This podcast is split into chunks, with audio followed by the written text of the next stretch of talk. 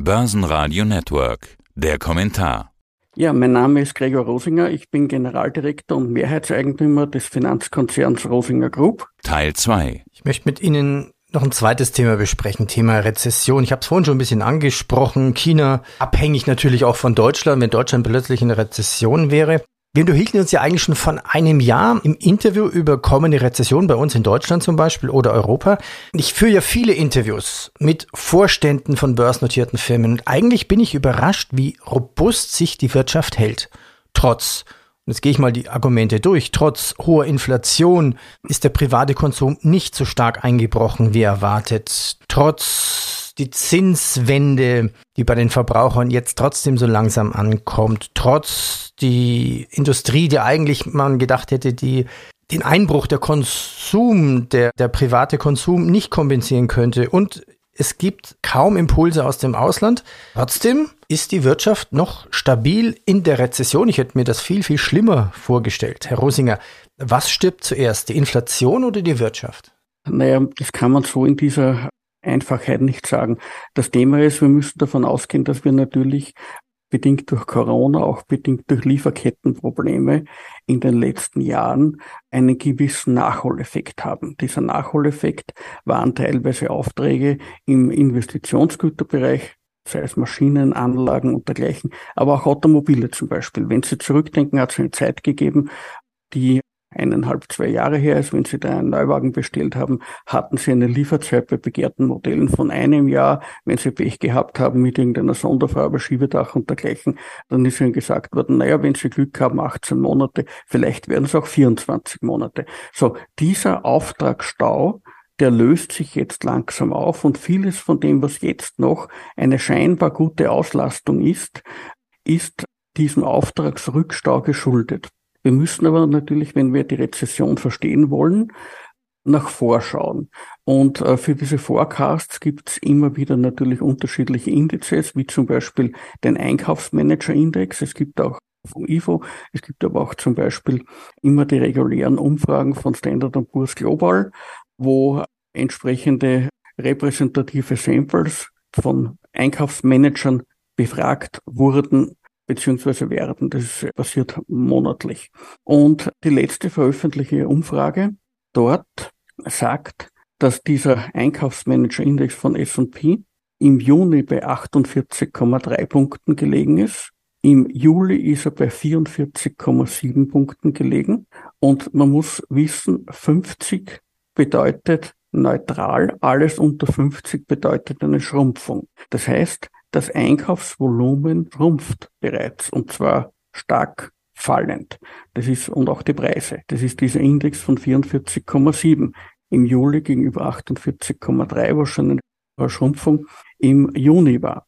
Und interessant ist, das ist der Durchschnitt über alle Sektoren, Industrie, über verarbeitendes Gewerbe, also das Handwerk und auch über die Dienstleistungen. Und interessant ist, dass die Dienstleistungen die Hoffnung nicht erfüllen können, dass die Dienstleistungen und der private Konsum die Rezession zur Gänze abfangen. Und es ist mittlerweile so, dass auch der Dienstleistungssektor schrumpft.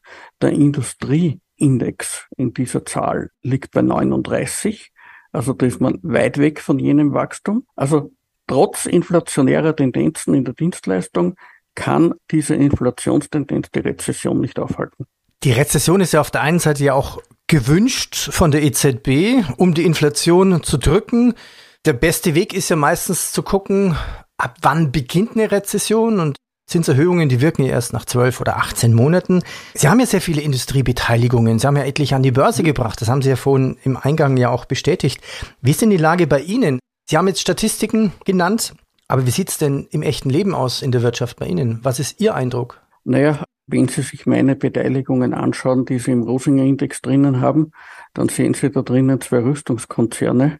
Das sind tägliche Bedarfsartikel, die derzeit gebraucht werden und die entsprechend natürlich auch gekauft werden. Also das heißt, ich erwarte mir nach wie vor bei Leonardo einiges an Kurssteigerungspotenzial und auch langfristiges Ergebnisverbesserungspotenzial.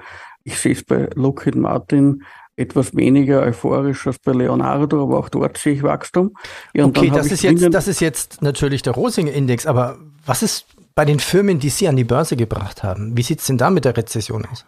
Sie meinen diese Beteiligungen, diese Private Equity Beteiligungen ja. oder diese Beteiligungen von Börsennotierten, wo wir nicht, die wir nicht im Index haben. Mhm. Naja, das sind natürlich Unternehmen, ich kann Ihnen jetzt keine Zahlen nennen und dergleichen, das wären Insider-Informationen, aber im Wesentlichen, Sie müssen davon ausgehen, dass äh, wir da sehr selektiv investiert sind. Ich halte zum Beispiel Aktien von der SG als Beispiel.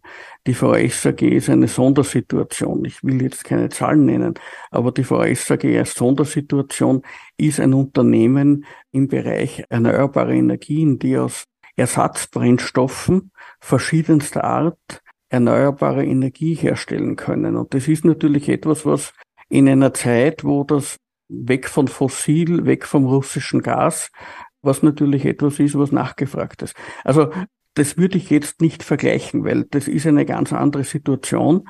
Und ich habe natürlich auch dort bewusst VS-Aktien gekauft und nicht Aktien von irgendeinem Unternehmen, wo ich von vornherein vor einem oder zwei Jahren schon gerechnet habe, dass die entsprechend in der Rezession erwischen wird. Was ich auch im Rosing-Index drin habe, ist natürlich Stellantis. Ich habe in den Stellantis, Sie wissen, eine meiner Kernbeteiligungen, die einfach äh, von mir seit vielen, vielen Jahren, Jahrzehnten gehalten wird, bis seinerzeit, bis noch FCA geheißen hat, bevor er bis noch Fiat geheißen hat. Einfach, wo ich an die Technologie glaube und es mittlerweile ja auch klar ist durch diese Fusionsgeschichte, dass man hier ein, einen führenden Konzern schafft und das hat ja auch die Aktienkursentwicklung der letzten Zeit wiedergespielt. Aber ich habe in der Zwischenzeit auch einige Positionen BMW und Mercedes zugekauft, weil ich glaube, dass Mercedes in Bezug auf Elektromobilität auch ganz gut aufgestellt ist. Und bei BMW gefällt mir sehr gut, dass Sie sagen, der Verbrennungsmotor ist noch nicht das alte Eisen. Der Verbrennungsmotor muss so lange wie möglich gebaut werden. Und ich denke, das eröffnet in dem Fall große Marktchancen, gerade in jenen Regionen der Welt, wo es kaum oder keine Infrastruktur gibt und man somit eine Ladesäule oder eine Ladesäuleninfrastruktur mangels Stromleitungen ja überhaupt nicht aufbauen kann oder zumindest nicht so schnell aufbauen kann. Schlussfrage zur Rezession. Bedeutet das Ganze jetzt? Wie stark könnte die Rezession ausfallen? Was bedeutet das für die Börsen, für die Jobs, für die Aktien? Naja, es hängt sehr stark auch davon ab, wie schnell werden die Zinsen und wie hoch werden sie erhöht. Eine langsame weitergehende Zinserhöhung wird die Rezession verlangsamen, aber sie wird sie weniger scharf ausfallen lassen. Wenn es hier zu Zinsschocks kommen würde, also zu übereilten Aktionen der FED, wo einfach sehr hohe Zinserhöhungen unerwartet passieren, dann könnte das natürlich zu weltweiten Rezessionsschocks kurzfristig führen und natürlich dann zu tieferen Einschnitten. Das halte ich aber dieses Szenario für eher unrealistisch. Ich glaube, dass man hier mit Bedacht vorgehen wird, dass man hier langsam erhöhen wird. Ich glaube noch nicht, dass wir am Zinsgipfel angelangt sind, weder in den USA noch in Europa. Ich glaube, dass wir in Europa weiter vom Zinsgipfel entfernt sind als in den USA. Und wir müssen uns einfach darauf einstellen, dass wir hier wieder Leitzinsen erreichen werden.